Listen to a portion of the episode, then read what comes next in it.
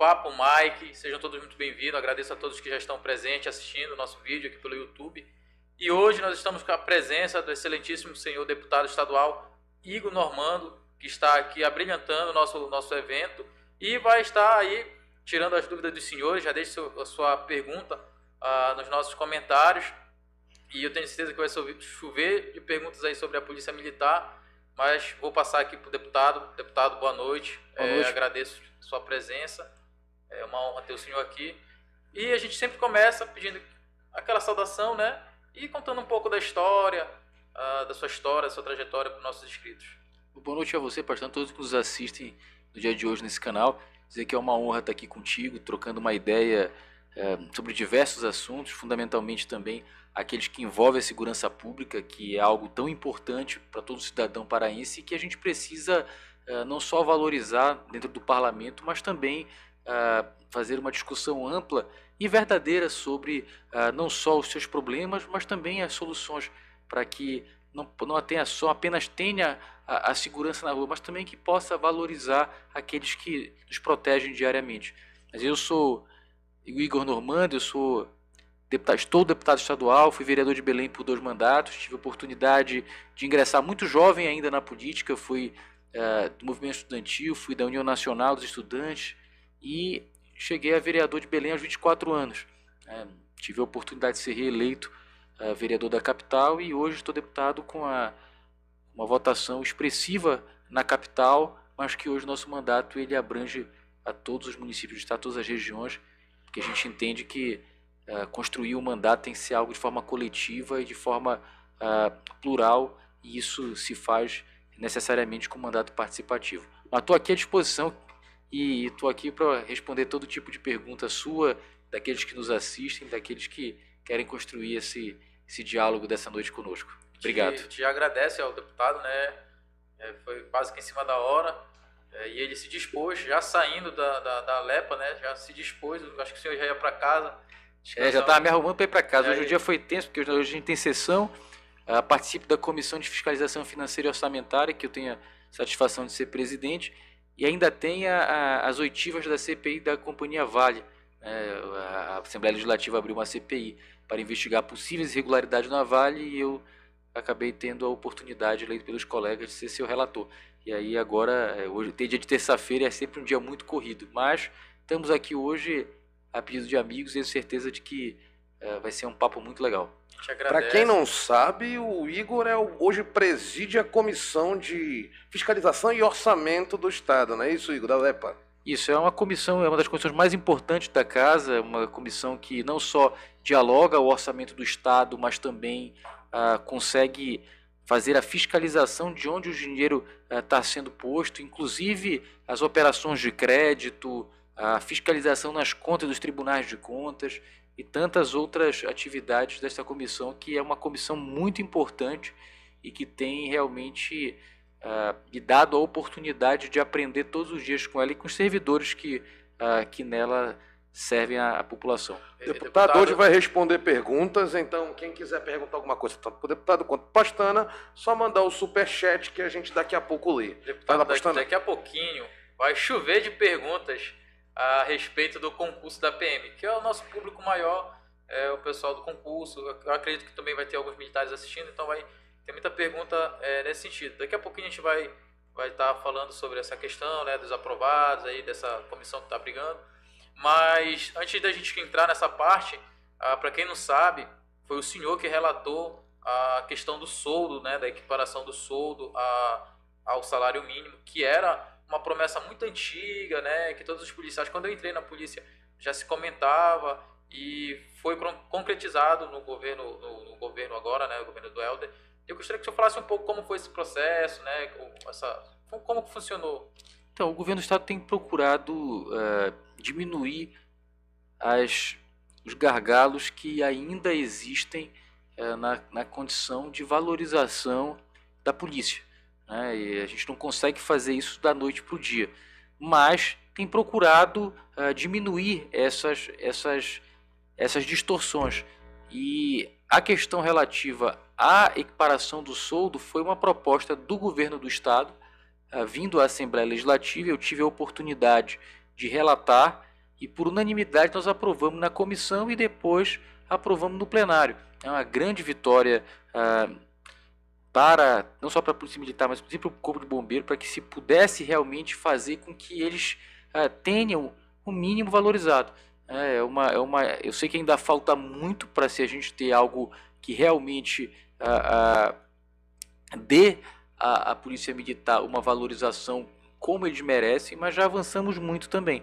É, ela, evidentemente, como eu coloquei até antes de começar esse podcast, a gente não consegue fazer tudo de uma vez, mas é possível fazendo devagar, uh, investindo, fazendo uh, os investimentos corretos que essa valorização aconteça no mais breve espaço de tempo. será que, que tem mais coisas boas aí? Você sabe de alguma coisa? É, eu, eu tenho visto com muita, muita esperança esse, esse, esse momento do governo. Eu acho que o governo está é, vencendo esse, esse período pós-pandemia, que foi um período muito crítico, é, não só pela questão sanitária, mas pela questão econômica também. É, infelizmente, o Brasil, que já era um país que caminhava para um, ser um país em desenvolvimento, passou a ser um país, voltou a ser um país subdesenvolvido, onde a gente ainda tem a extrema pobreza é, dominando é, os grandes rincões sociais que, que, que abrangem o nosso país. Então, embora com todos esses desafios, com a economia estagnada, com a inflação batendo recorde, com a, a, um desemprego acelerado, Pará foi da região norte o estado que mais gerou emprego nesse período de pandemia e no pós-pandemia.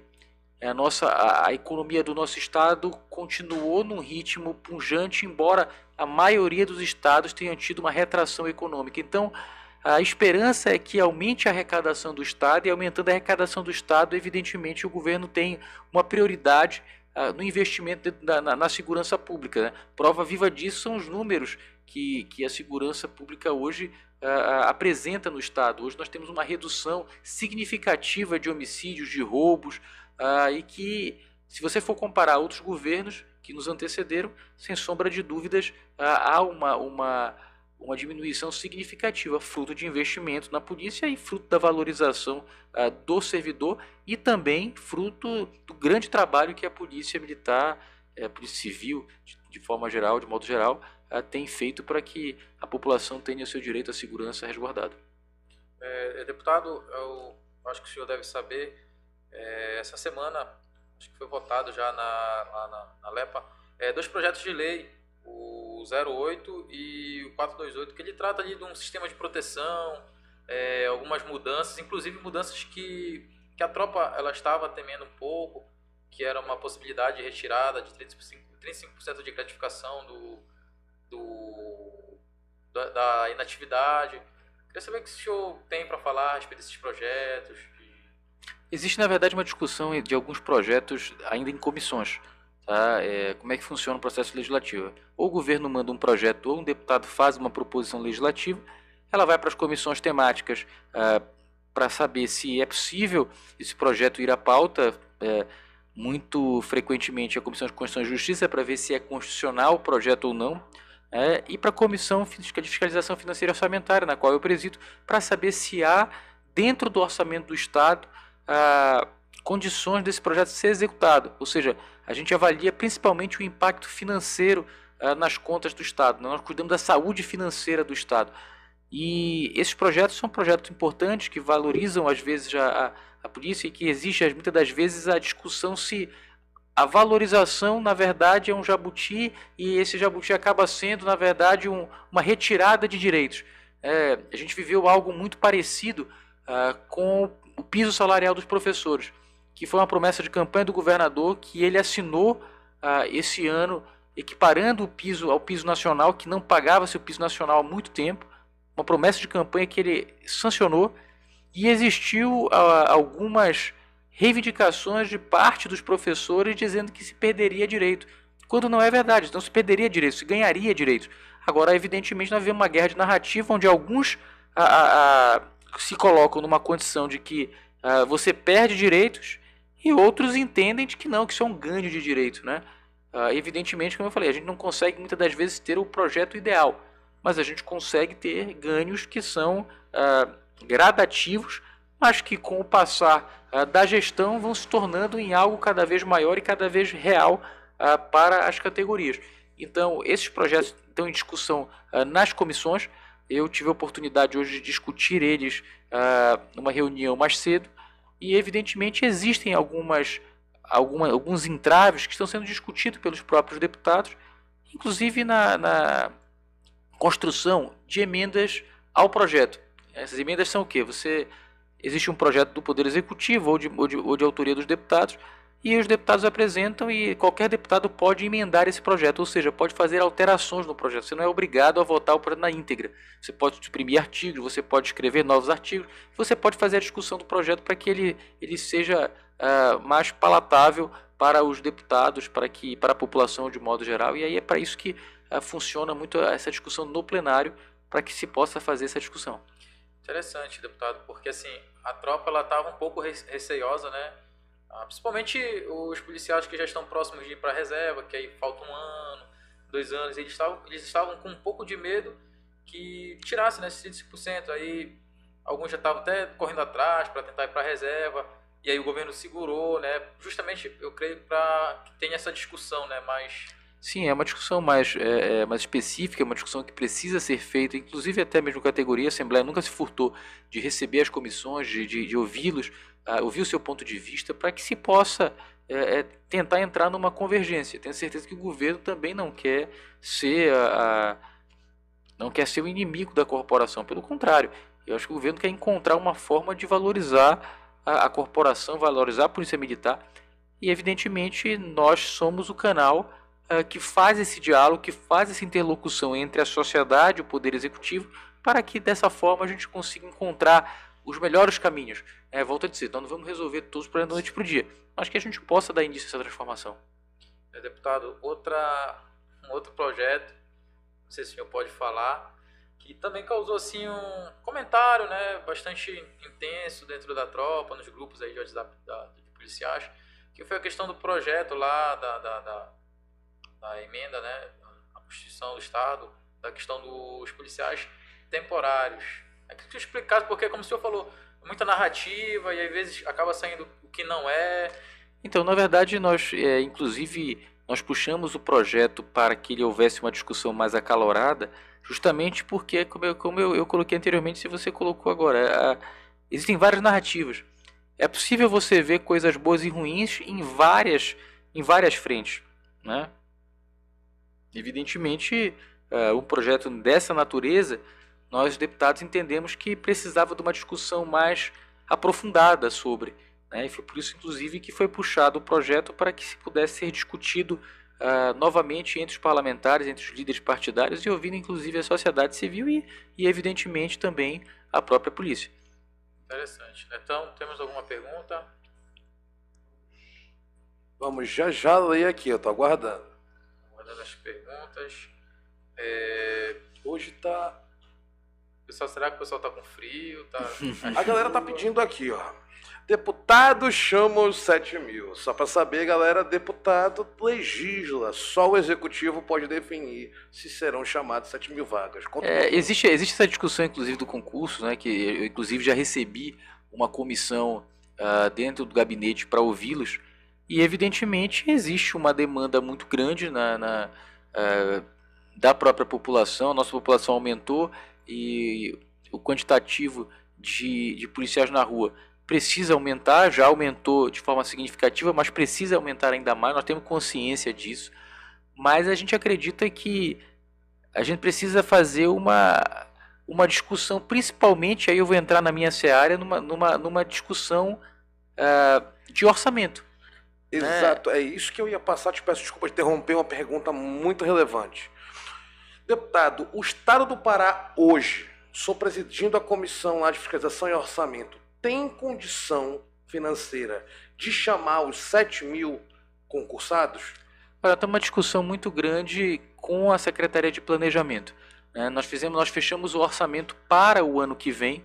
Uh, nós tivemos uma, um, um, um superávit importante, fruto também da política de, de, de, ajuste fiscal do governo do estado. É possível, é, é, é preciso uh, que a gente uh, frise isso, mas muito importante entender de que nós temos uma discussão com a Secretaria de Planejamento e Administração, uh, junto com a Procuradoria-Geral do Estado, para a gente entender duas questões importantes. A primeira, se há viabilidade jurídica para que se possa chamar esses, esses, 7 mil. esses 7 mil. Esse é, esse é o primeiro ponto que a gente precisa é, é, é, compreender, porque não é só a minha vontade, se eu pudesse chamar 7, chamar 10, 15, Chamava 20, até né? mais, né? Tem demanda de, de Tem, tem demanda, é sociedade. importante. Né? Agora, precisamos saber se há juridicamente, se é cabível. Né? E eu, a estrutura, né, deputado? Tem que saber. Teve reforma nas escolas agora recente, mas ainda não tem definição da capacidade de treinamento desses concursados, né? perfeito. E assim, é uma questão também que é importante a gente frisar. é, eu sou político. Como político, eu poderia fazer um discurso que todos gostariam de ouvir. Né? Essa é uma, é uma prática de muitos políticos. Mas eu acredito que a melhor forma é de, de dialogar é falando a verdade e, e sendo, e sendo honesto e sincero. Primeiro, nós temos que ver juridicamente se existe essa condição de ser chamado, se juridicamente ah, está dentro da, da, da legalidade, se não existe nenhum entrave jurídico, até para dar segurança jurídica para os próprios concursados. Né? E a outra questão que passa pela questão orçamentária. Né? Existe, lógico, um orçamento ah, que, embora seja superavitário, ele é um orçamento que tem algumas prioridades do governo, que passa pela segurança pública, mas também passa pela questão da saúde, pela questão da educação, pela questão da proteção social, a fortalecimento do saneamento básico. né? temos investimentos ah, extraordinários, por exemplo, na área, ah, na área do abastecimento de água.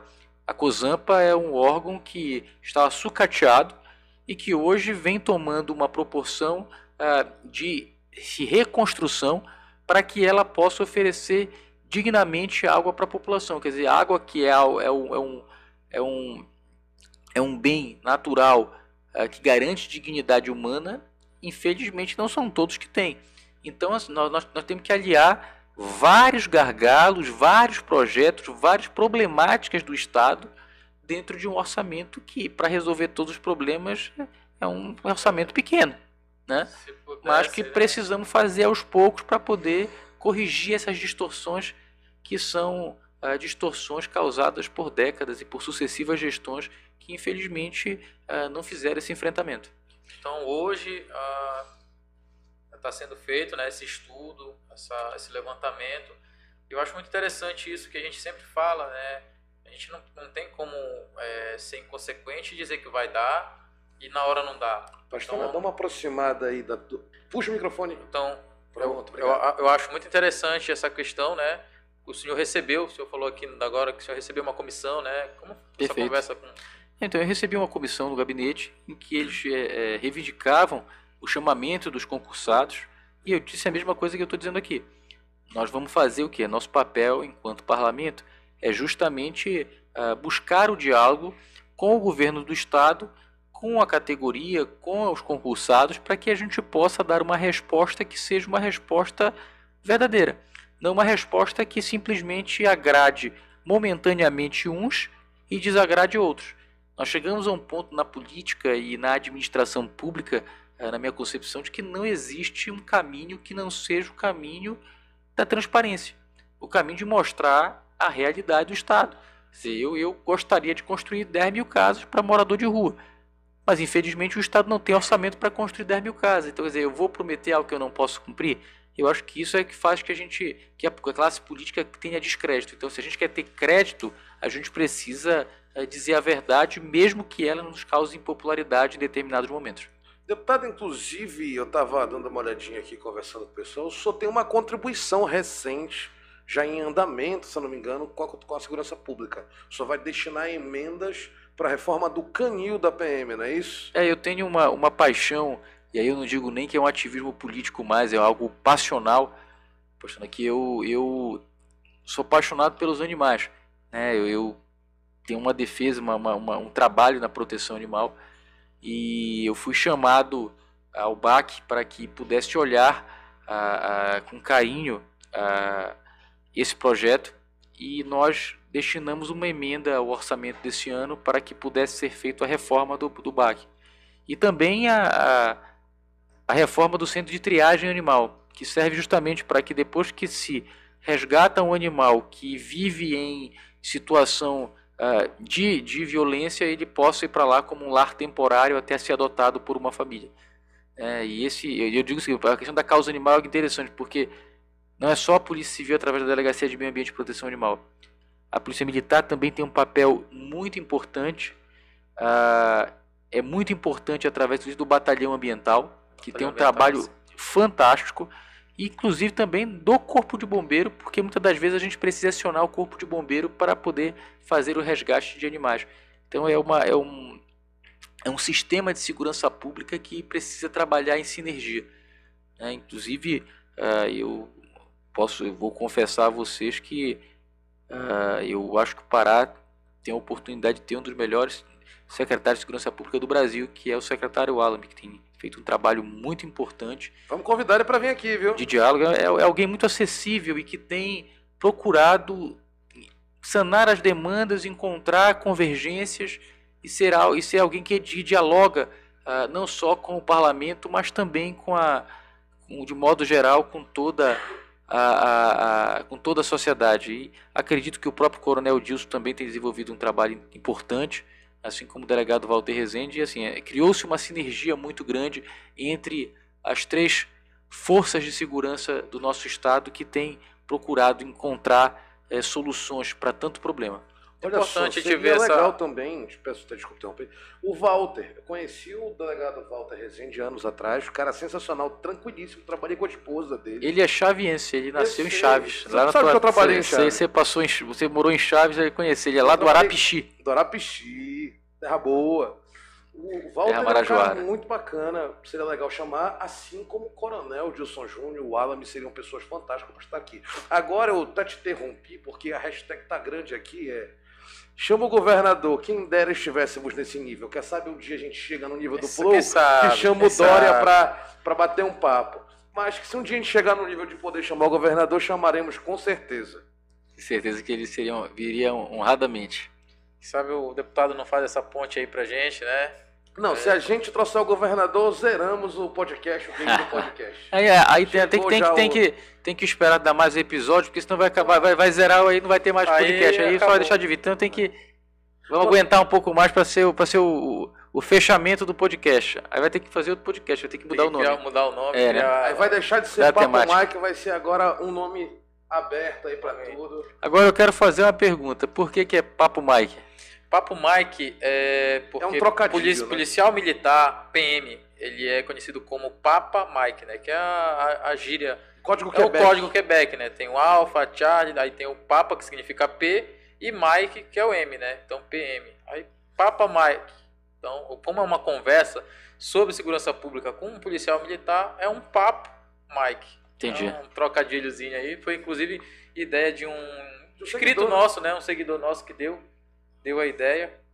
Tá recente o nosso, nosso podcast, ainda tá novinho aí. Terceiro episódio. Mas já recebemos pessoas como o senhor Coronel Firmino, né? Legal. Pessoas assim a comissão que, também. A comissão, veio. a comissão dos aprovados aí, que estiveram aqui conosco. E pra gente é. Estamos tentando aí outros nomes assim que possam falar e trazer contribuições. Convidamos a Coronel Simone, infelizmente no momento da não pôde confirmar. Convidamos o Major Sullivan, subcomandante do 2 BPM. Estamos aguardando a confirmação dele. Tivemos até uma reunião com ele. Convidamos também.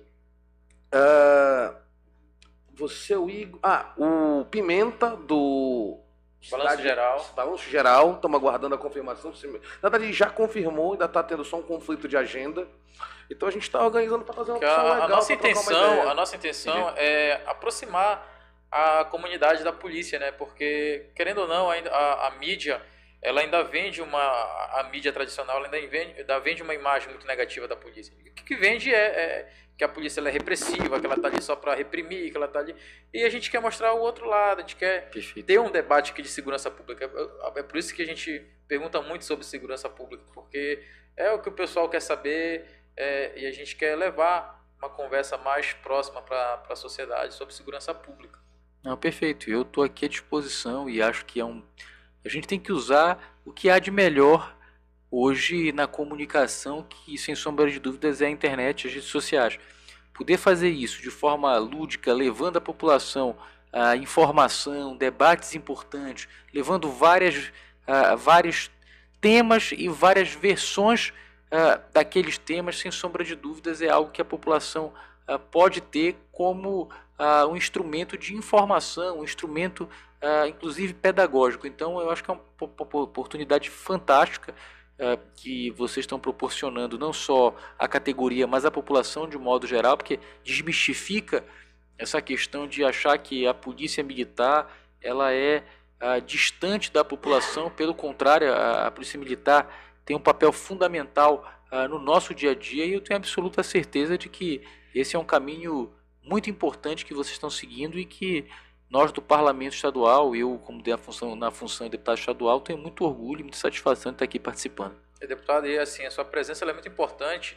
Eu acredito que hoje talvez tenha até mais policiais do que concurseiros assistindo, que assim, é, como a gente já falou aqui desses projetos de lei, né, que estão sendo votados, então é muito importante que alguém lá de dentro, né, que está tendo esse contato, está tá, tá vendo o projeto, está vendo como é que está funcionando todo o trâmite, então acho que é muito importante sua presença aqui para esclarecer para toda a tropa, né, para o pessoal que vai entrar também, né, como é que está essa, essa questão, porque o que é votado lá né, vai afetar diretamente a tropa. Então, acho que é muito importante sua presença. Sem sombra de dúvidas, é muito importante também que a tropa entenda de que nós também não somos é, é, é, distantes dela. É importante ele, a, a tropa compreender de que nós estamos na Assembleia Legislativa para ajudar a Polícia Militar, a Polícia Civil, o Corpo de Bombeiros e todos aqueles que querem construir uma sociedade melhor, harmônica, e a gente tem uma responsabilidade muito grande porque também somos o para-choque da sociedade. A gente não pode dizer sim para tudo, nós temos responsabilidade, inclusive, de muitas das vezes assumir pautas impopulares pela uh, não viabilidade ou por não conseguir ter orçamento, ou simplesmente, às vezes, por entraves uh, que não beneficiem, no final das contas, a população. Uh, eu costumo dizer agora com essa questão do orçamento, para as pessoas compreenderem um pouco mais, para vocês terem uma ideia, o Estado ele tem uma capacidade de gasto e de endividamento. Muita gente vê, por exemplo, assim, ah, mas como é que o Estado está superavitário, ou seja, como é que o Estado arrecadou mais e mesmo assim quer fazer um empréstimo de tantos milhões para fazer investimentos. É simples, hoje você tem, se você tem a sua saúde fiscal assegurada, você tem o direito ao endividamento, ou seja, o Estado tem condições de, de adquirir esse empréstimo e pagar com, com tranquilidade, sem que, que isso prejudique as contas do Estado, a sobrevivência financeira do Estado. Então, é importante a gente conseguir compreender essas questões que são muitas das vezes complexas e compreender também de que uh, o Estado precisa, uh, não vai conseguir resolver todos os problemas da noite para o dia. É um processo longo, é um processo moroso, mas um processo que eu tenho certeza que está sendo dado, está sendo iniciado nesta gestão e que uh, tenho certeza de que os governantes que passarem uh, depois vão continuar fazendo essa, essa, essa política de valorização. Neto, sim. temos perguntas? pessoal está aqui conversando. Deputado, já temos alguma previsão no orçamento ali? Já, eu sei que não fechou o orçamento ainda, né, para a segurança pública, mas quantos, você pode falar um pouco desses investimentos para o próximo ano, para a próxima LDO? Então, a gente está fechando agora a, a lei, de, lei orçamentária estadual. Né? Nós tivemos uh, cerca não de. Não é a LDO, né? É a... É, a, a, LDO já foi, já foi votada. Que é a, LUA, a Lua, Lei de Orçamento Orçamentário Anual, né? É, a, gente, a, a LDO ela, ela aprova as, os percentuais que seriam gastos em determinadas áreas, né? Por exemplo, Assembleia Legislativa, eh, os órgãos, o Tribunal de Justiça. Seria, esses são é, determinados percentuais do orçamento que serão colocados nestas, uh, nestes órgãos e depois a gente passa para a discussão do plano plurianual e logo depois para a lei orçamentária, né, a LUA, que é justamente onde a gente define o orçamento do Estado.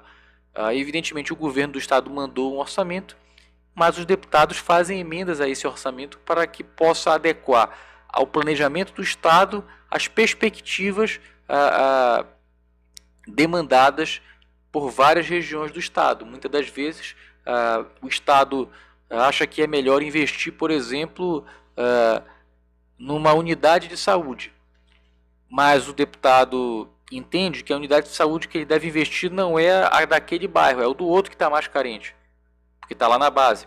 E aí o governo aceita essas demandas, essa demanda e aceita fazer esse remanejamento é, orçamentário para que se possa é, atender a população de modo geral. Cerca de mais de 300 emendas foram apresentadas ao orçamento. Nós estamos tendo trabalho agora junto com a comissão de analisar uma a uma para que elas possam ah, ser colocadas ao plenário e serem, e serem apreciadas e, porventura, votadas também. É, deputado, é, dentro desse, desse mesmo contexto, ah, se o senhor puder falar, claro, se eu souber, é, o que é que nós temos para de segurança é, dentro desse orçamento? Já tem alguma coisa assim? Ainda está em discussão? É, nós temos algumas emendas para serem apreciadas, inclusive do próprio governo do Estado. É, ainda não fechamos esse orçamento.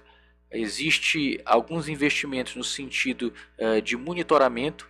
É, isso é um investimento que está previsto no orçamento, bem como a reforma de alguns batalhões, bem como a, a valorização do próprio servidor. Evidentemente, como eu falei, a gente ainda não conseguiu fechar o orçamento porque entrou as emendas dos deputados. E isso mexe muito com o planejamento orçamentário. Mas eu acredito que o Estado vai continuar investindo uh, maciçamente uh, na segurança pública, que virou uma marca dessa gestão. Deputado, o senhor falou da questão do monitoramento. É, esse monitoramento é a câmera que vai ficar no, no colete do, do, dos policiais? Então, essa é uma discussão, inclusive, está tendo na Assembleia, mas muito dessas câmeras é justamente para fazer o monitoramento, uh, ah, para ah, ajudar sim, a, a, a, a, polícia a entender qual vai ser a, a monitorar, inclusive, as ruas, sim. facilitar o trabalho da polícia, né? Hoje já tem algumas câmeras, né? Gente, às vezes a gente está de serviço na viatura e o, o CIOP, ele já, a câmera, ela consegue identificar pela placa do carro ah, se o proprietário tem algum tipo de, de, de, de, ordem, de mandato de prisão contra ele, se o carro é furtado. Eu acho Perfeito. que é esse tipo de equipamento né, que o senhor fala também. Sim, a ideia é justamente modernizar e ajudar o trabalho do policial militar para ele poder ter um trabalho mais tranquilo e mais assertivo. É, existe essa discussão também. É, na verdade, assim, o orçamento ele, ele te diz quais são as áreas que ele pode gastar. Por exemplo, com tecnologia. Vai gastar aqui com obras, com uh, com valorização, com uh, cursos para poder melhorar a, a, capacitação do próprio policial militar. Tudo isso está previsto. E aí, dentro dessas perspectivas, se faz uma, uh, um projeto que possa atender, evidentemente, aquele, aquela, aquele setor, aquela área ou aquela demanda.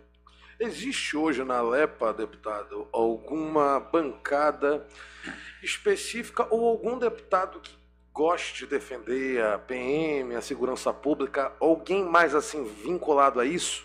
Olha, então, a, a Assembleia Legislativa hoje conta uh, com alguns delegados, né? delegado Newton Neves, delegado Caveira, o delegado até de Polícia Federal Tony Cunha e outros deputados que têm, uh, que levam essa bandeira, né, que trazem essa bandeira da segurança pública a ribalta da Assembleia Legislativa.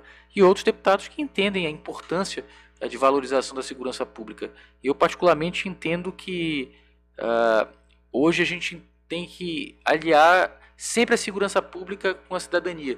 É fundamental que a gente possa estar na rua combatendo aqueles que, uh, porventura, fazem, é, promovem ilícitos, mas é fundamental também aqui com outra mão que nós possamos levar cidadania, que possamos levar a, a educação, curso profissionalizante, construir uma cadeia que possa fazer uh, e uma cadeia não é a cadeia prisão, mas uma cadeia uh, que trabalhe desde a educação até a, a, capacitação, até o microcrédito, para que as pessoas possam empreender e que possam dar uma condição de vida melhor para sua família, justamente para não ingressar uh, no, no, no crime organizado, ingressar no mapa da violência. Então, eu acho que isso tem que andar lado a lado e, e tenho visto que o governo do estado, junto com a Secretaria de Cidadania, tem procurado esses caminhos, inclusive com as usinas da paz, que vão ser aparelhos que vão levar, principalmente para as comunidades é, com mais vulnerabilidade social, um outro caminho, uma nova forma de pensar, de agir e trazendo para a própria comunidade mais segurança. Deputado, ah, eu não sei se o senhor sabe disso, não sei também se é verdade, mas eu escutei algumas vozes aí do além, né, falando sobre a possibilidade da criação de um, de um, de um presídio específico para a gente da área de segurança pública. A gente sabe que tem ah, um presídio para servidores, né, servidores públicos, mas o que se falava ali pelos bastidores, é, informações informais, era da possibilidade de criação de um presídio específico para policiais. O senhor sabe alguma coisa disso? Eu te confesso que esse debate eu ainda não participei. Primeira vez que eu estou escutando.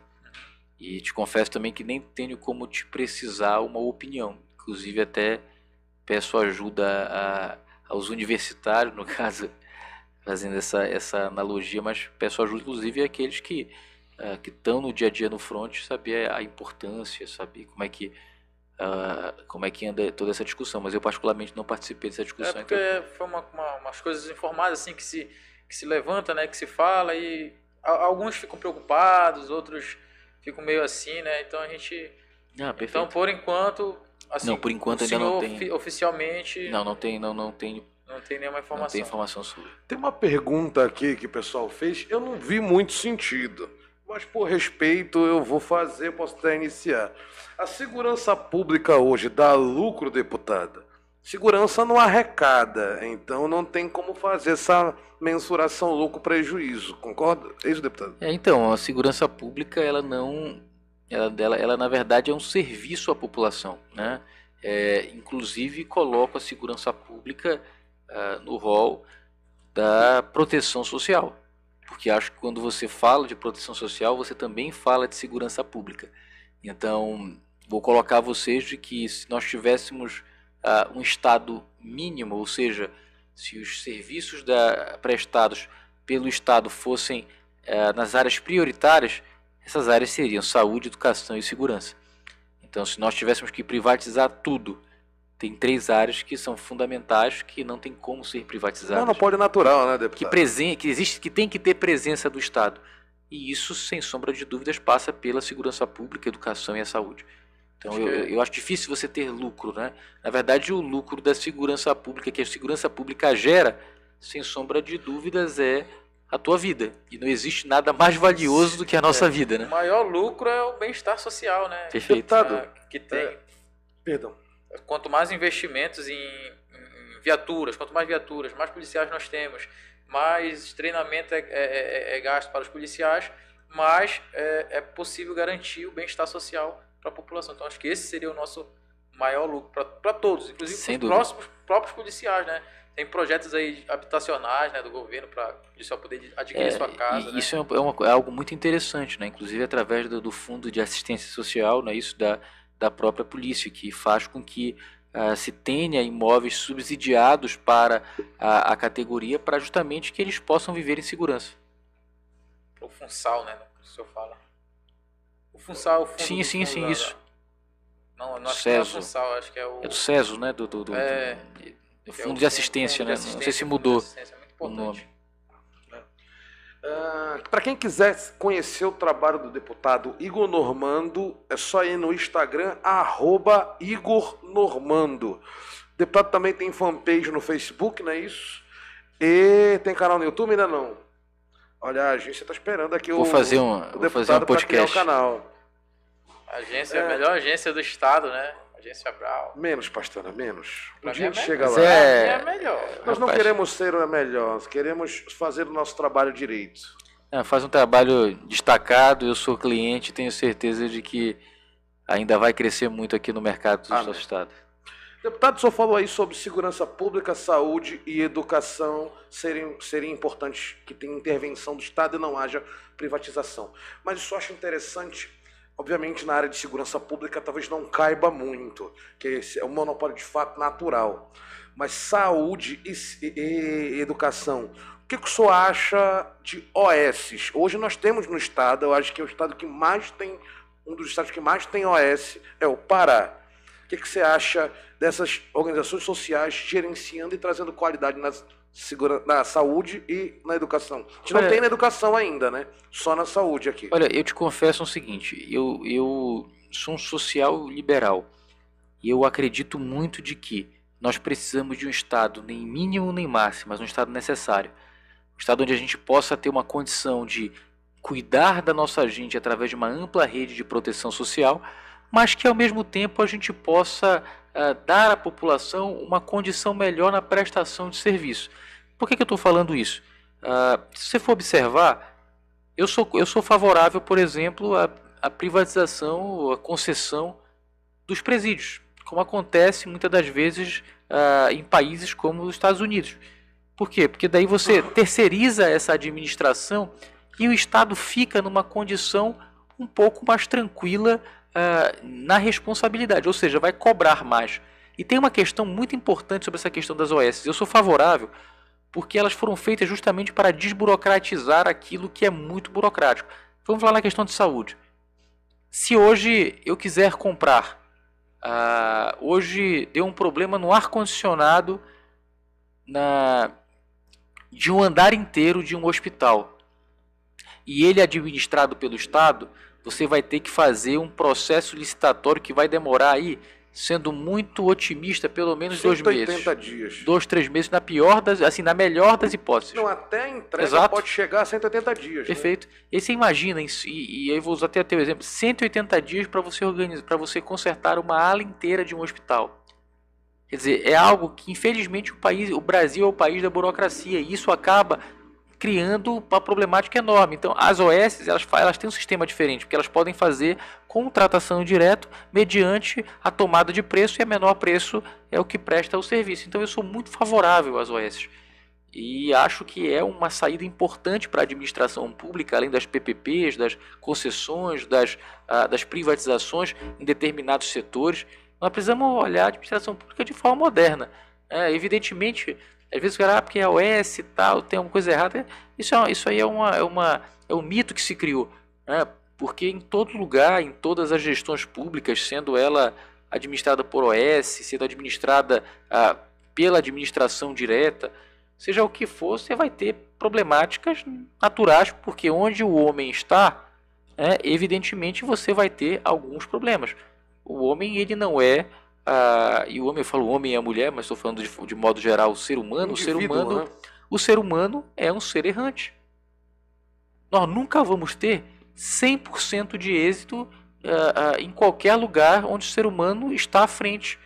Então é, é importante que a gente possa, evidentemente, fazer uma fiscalização ah, muito concreta na administração, não só das OS, mas de todos os órgãos do governo que possa administrar recursos, mas a gente também não pode se privar a modernidade e, e- e a- e as novas e as novas formas ah, de, de fazer gestão. Então eu sou favorável às OS, eu acho que acho que veio para ficar e acho muito difícil ah, os hospitais no espaço de pelo menos cinco anos não serem todos administrados por organizações sociais.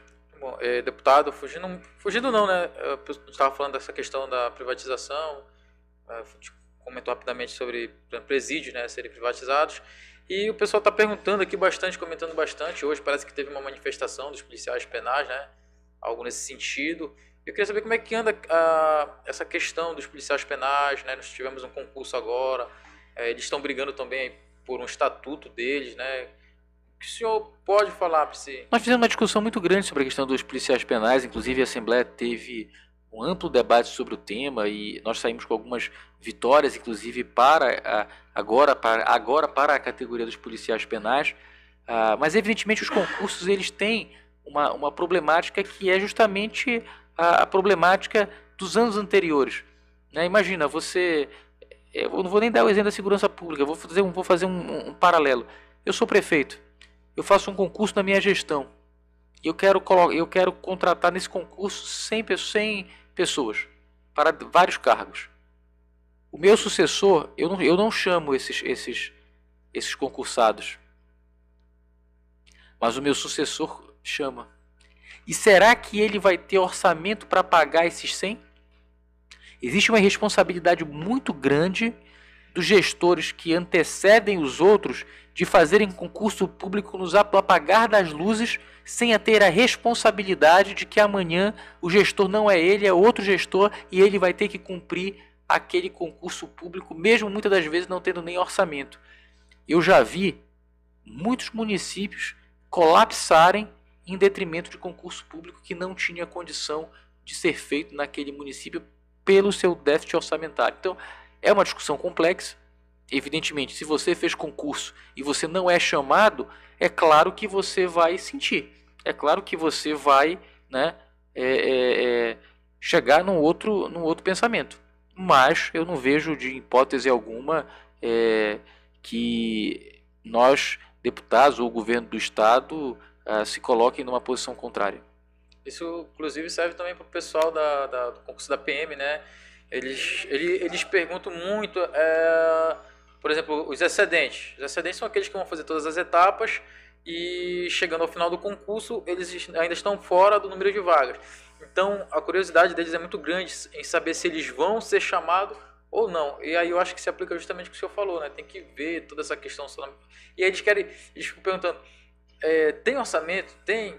Eu acho que já cabe bem para o senhor essa pergunta. Né? Então, em relação aos concursos anteriores, eu volto a falar, é uma questão que tem que ser discutida antes de chegar na Assembleia entre Procuradoria-Geral do Estado e Secretaria de Planejamento. Um cuida do orçamento e o outro cuida da questão jurídica. Depois de vencido essas etapas, é, é que a Assembleia pode uh, se manifestar. Eu acredito nesse sentido. Porque a Assembleia se manifestar uh, sobre o tema sendo que ele não tem nesse primeiro momento um embasamento e uma resposta do governo do estado nessas duas questões, é muito difícil nós uh, tecermos qualquer tipo de opinião. O, a LEPA tem que ser provocada nesse caso primeiro, né? Ela não pode simplesmente tomar uma opinião sem nada definido, né? Não, perfeito. A Assembleia vai ter essas, vai ter, tem, ela é, ela tem o poder de fiscalizar, propor, discutir os temas importantes. Isso a gente não se furta. Só que, particularmente, aí respondo por mim, não pelos meus colegas, é, eu acredito que antes desses debates virem à, à, à tona na Assembleia, é fundamental que a gente possa ter respaldos fiscais, econômicos e jurídicos para que a gente não, não, não uh, faça algo que não, não seja válido, que não seja legítimo. É, muita gente está perguntando mais uma vez do orçamento. O orçamento para a segurança pública ainda está por se definir. Pelo deputado aí, a opinião dele, se pudesse chamar sete, oito estados, ele tem ciência que precisa mas tem que ainda verificar como é que vai ficar esse orçamento, né, deputado? É, a gente na verdade está fechando o orçamento. Uh, eu acredito que até o fim desta semana a gente consegue fazer a uh, grande parte da relatoria das emendas e aí nós vamos conseguir apresentar uh, quanto é que cada setor, que cada uh, pasta, que cada tema, que cada setorial vai receber do seu orçamento para investimento, para custeio, para a, a, a gestão do órgão. Eu queria que o senhor, é, desde a última podcast, é, foi falado sobre a IDO, lei orçamentária, qual é a diferença para o público que está assistindo aí, que já foi aprovada a LDO, que é a Lei de Diretrizes Orçamentárias. O que ela reza, deputado, para os seguidores? A LDO, ela é uma lei que diz justamente isso, a diretriz orçamentária que vai ser feito o orçamento, ou seja, você primeiro aprova a LDO, que são os percentuais gastos com cada órgão, com cada setor, com cada atividade, e depois de aprovado isto, o governo do estado manda para a Assembleia Legislativa a LOA, que é a Lei Orçamentária Anual, que é justamente o exercício financeiro do estado para o próximo ano. Então, definidos os percentuais, vai ser definido em que, que em cada área dentro desses percentuais vai ser gasto aquele recurso. Então, por exemplo, só para a galera entender, na LDO se define tem tantos por cento para saúde, grosso modo mesmo, para educação, para segurança, para infraestrutura, papapá. Na Lua vem a proposta do governo do estado, do poder executivo, dizendo: então, se tem tantos por cento para saúde, eu quero gastar tanto nesse hospitalzinho aqui, Perfeito. tanto naquele postinho. É Exatamente. isso, deputado? Exatamente. Então é isso, acho que ficou bem claro para a galera que está na dúvida. Claro. Legal. É. Loa parece o nome de um filho do amigo meu, Noah. Noah, Noah. quase isso. É, ó, o Kilder ele mandou mensagem aqui, mas deu, deu restrição aqui no YouTube. Manda de novo aí, Kilder, que a gente lê, tá? O, tem, tem é, deputado, assim, aí tem a questão do, do LDO, né, do LOA, ah, e o recurso que vem do governo federal para a segurança pública, ele entra dentro dessa, dessa, dessas duas diretrizes, das diretrizes, né? Então, na verdade, são repasses diretos, né, que vão direto para, para o sistema, né, digamos assim, os fundos.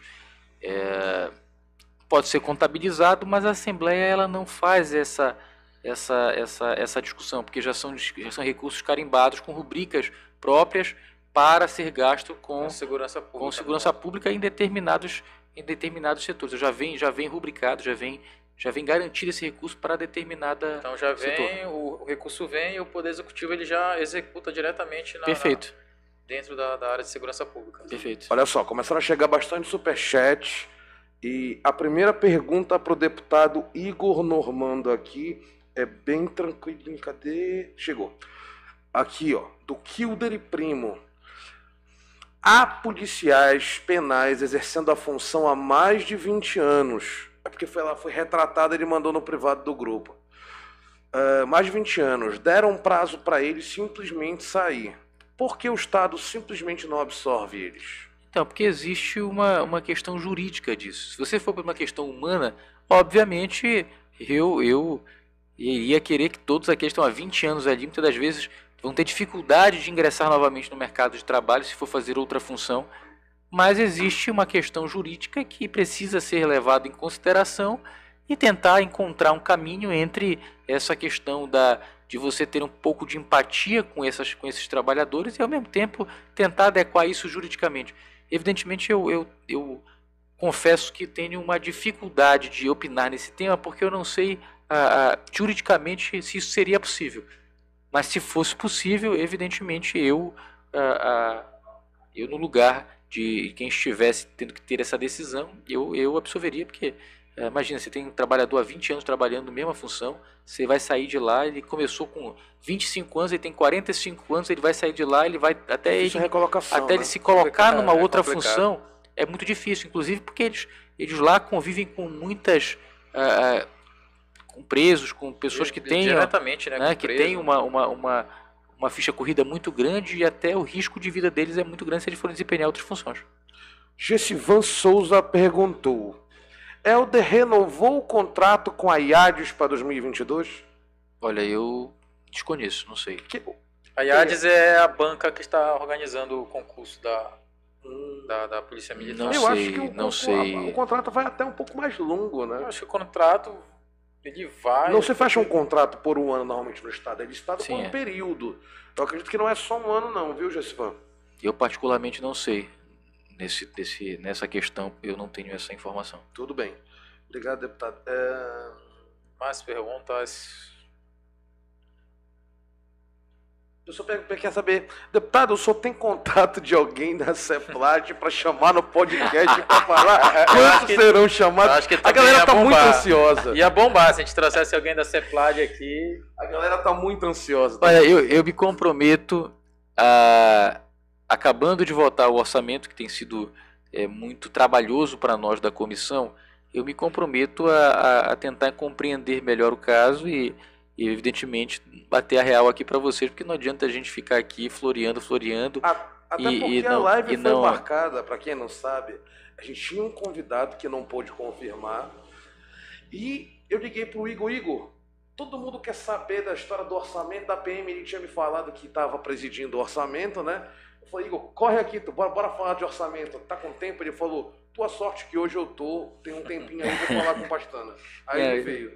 Eu, na verdade, fui, fui pego de surpresa, mas não poderia deixar de vir aqui. Eu acho que a gente precisa é, dar a cara a tapa, discutir, fazer os debates importantes, até porque quando você procura falar a verdade, você consegue avançar muito. Eu, eu, eu como falei, eu, eu, eu não gosto de criar expectativa. Sim. Né? Eu quero falar daquilo que eu sei, daquilo que eu consigo compreender, e aquilo que eu não consigo compreender ou não entendo, eu procuro me empenhar para aprender. Né? E, e fazer um debate sobre um tema que eu não domino, que é o tema da segurança pública, não é a minha, a minha expertise, mas conversar com quem entende faz com que você consiga compreender o outro lado da moeda. Né? Então, participar desse podcast é da importante. né? a demanda e a necessidade Com certeza. Sim, claro, e, e acho que a gente, a gente aprende, né? Eu, eu costumo dizer, né, que ah, ninguém é tão bom ao ponto de não aprender e ninguém é tão ruim ao ponto de não poder ensinar.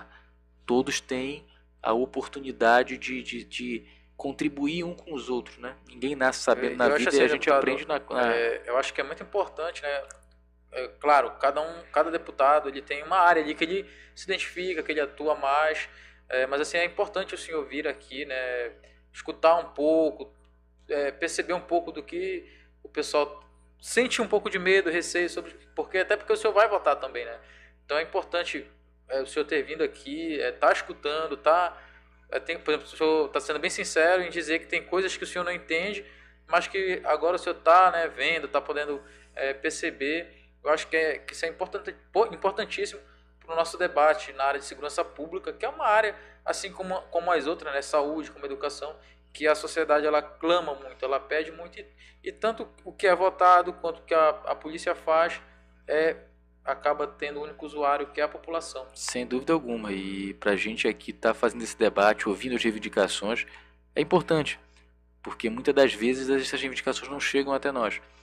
É, a, gente, a gente é reflexo da sociedade. Se a gente quer ser reflexo da sociedade, a gente precisa ouvir a sociedade. Então, eu, eu particularmente sou alguém que gosta muito do debate. Alguém que aprende muito com o debate. Ah, Estamos chegando já a uma hora de, de, de live, chegando ao fim. Hoje a live é mais curta, né? O deputado tem agenda. Tá ainda. cansado, correria. né? Quero agradecer, deputado Igor Normando, por ter aceito o nosso convite aí de última hora, poder falar um pouco sobre o seu trabalho. E ficamos felizes que, de uma forma ou de outra, mesmo não perdendo a sua pauta, que é a causa animal, também conseguiu contribuir com a segurança pública, que é o Sim, canil, né? sim. Isso é bem legal. E muito obrigado. E deixa uma mensagem aí para o público. E não se esqueçam de seguir o deputado Igor Normando. Igor, arroba Igor Normando. Queria agradecer você, Pastana, ao Neto, à Agência Brau, a todos aqueles que ficaram até agora nos assistindo, dizer que é uma satisfação enorme estar aqui e quero eh, dizer que, embora não seja da área da segurança pública, tive a grata satisfação de relatar o projeto que igualou ah, o soldo dos praças, do, do Corpo de Bombeiros, que, que mereciam muito ah, ter o seu direito assegurado. Ainda é um, apenas uma vitória, uma gota no oceano, perto de tantas outras vitórias que a categoria precisa e merece, mas tenho absoluta certeza de que o nosso mandato, ah, junto com os outros colegas, junto com o próprio governo do Estado, a Polícia Militar, a Polícia ah, a Civil, ah, o próprio Corpo de Bombeiros e toda, todo o aparato da segurança pública, eu tenho certeza de que todos juntos, com a sociedade civil, nós vamos poder comemorar muitas vitórias e a população terá, sem sombra de dúvidas, qualidade de vida assegurada numa cidade e num estado que merecem ser olhados com carinho, com atenção e que merece legar à sua população dignidade e qualidade de vida. Mas quero agradecer a todos vocês e me sigam nas redes sociais.